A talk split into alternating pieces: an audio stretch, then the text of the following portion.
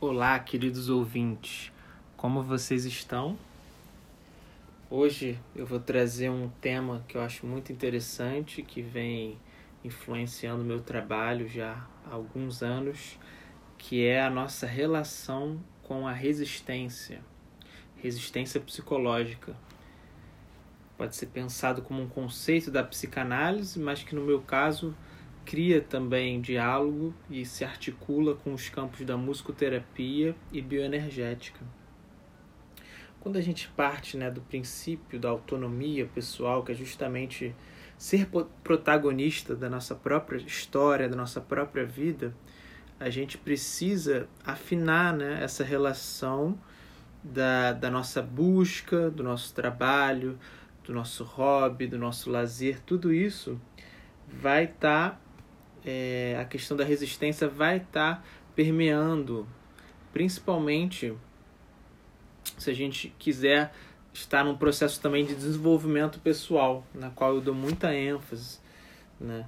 que é tentar ser todo dia, nem, que seja 10% melhor do que ontem. Então, quando a gente pensa dessa forma, nessa busca né, de, de se desenvolver, é, naturalmente vamos ter que lidar com uma resistência contrária, né? Porque como Freud coloca, somos seres divididos, né? Então, é um lado nosso quer crescer, mas o outro também tem dificuldade em se adaptar a um novo Vitor, né? Um novo homem, uma nova mulher que se desenvolve a partir do seu processo de desenvolvimento pessoal.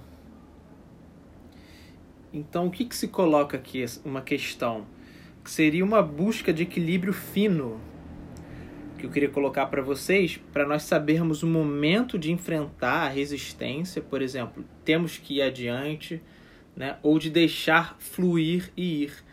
E agora falando para vocês, eu pensei justamente que existem momentos, né, que eu estou, por exemplo, realizando uma sessão de terapia, de musicoterapia, que é necessário que eu vá e eu posso não estar com vontade de ir, mas assim que termina a sessão, eu me sinto muito satisfeito de ter realizado, né, de ter perpassado essa resistência, ter feito bem para o outro e, consequentemente, para mim também.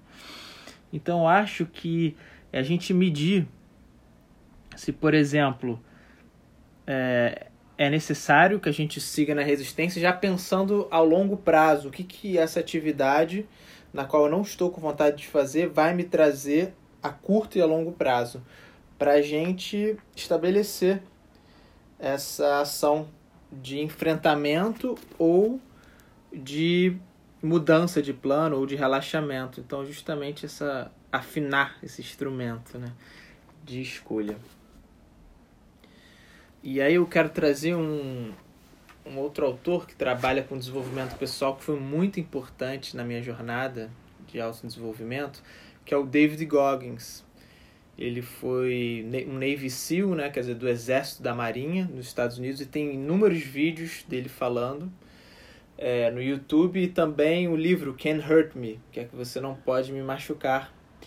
E ele traz um conceito que eu utilizo para minha vida, assim.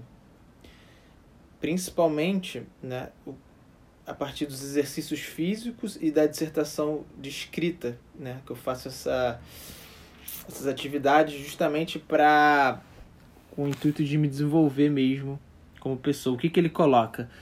É o a lei dos 40% do esforço, né? Ele considera que quando a gente chega num ponto na qual nós não queremos mais continuar, seja com estudo, com uma prática, com um trabalho, é, ele considera que a gente acabou de chegar no 40%. Então, perceba né, o quanto a nossa mente pode ir além é, dessa zona de defesa de quando algo começa a ficar desagradável. E eu fiz essa experiência, né?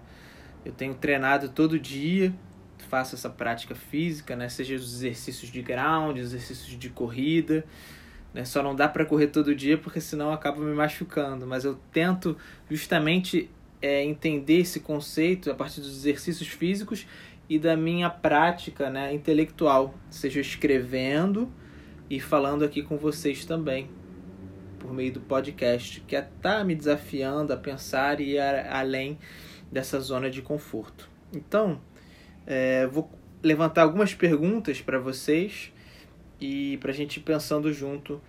E essas perguntas já são o McNiff que coloca tá, no livro dele sobre criatividade de 2002, que a gente vem trabalhando, que se chama Criando com os Outros.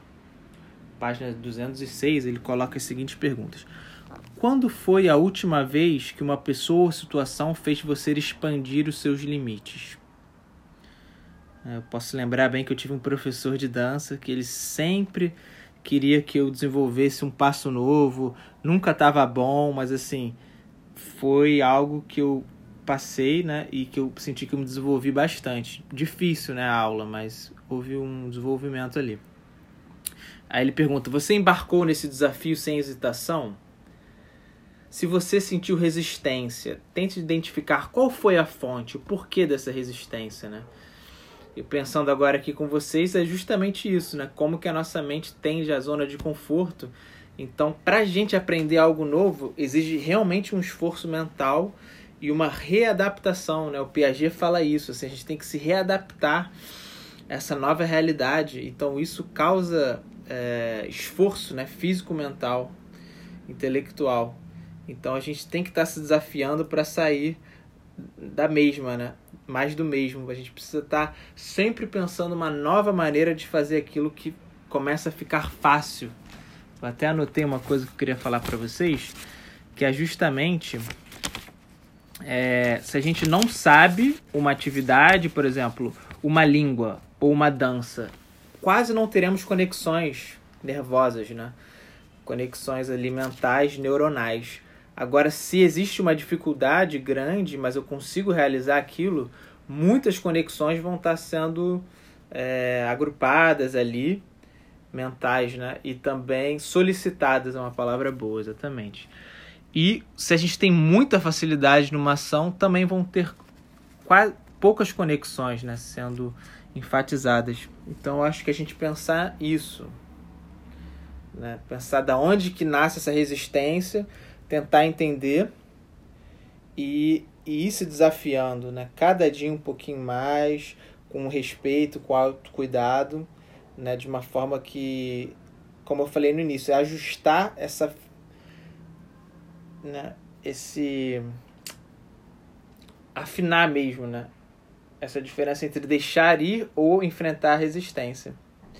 E por fim, uma pergunta: você sente que precisa de algum tipo de desafio, um empurrão de alguém para ir além da sua maneira usual de responder a uma determinada situação? Eu diria que para algumas coisas sim, para outras não.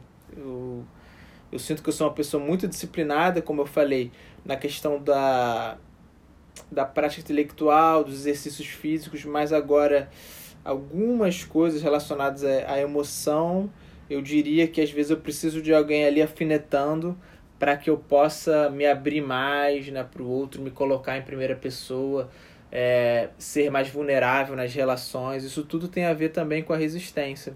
Então eu diria que seria nesse lugar né, que eu precisaria então de um outro olhar abrindo é, e dando esses insights para mim.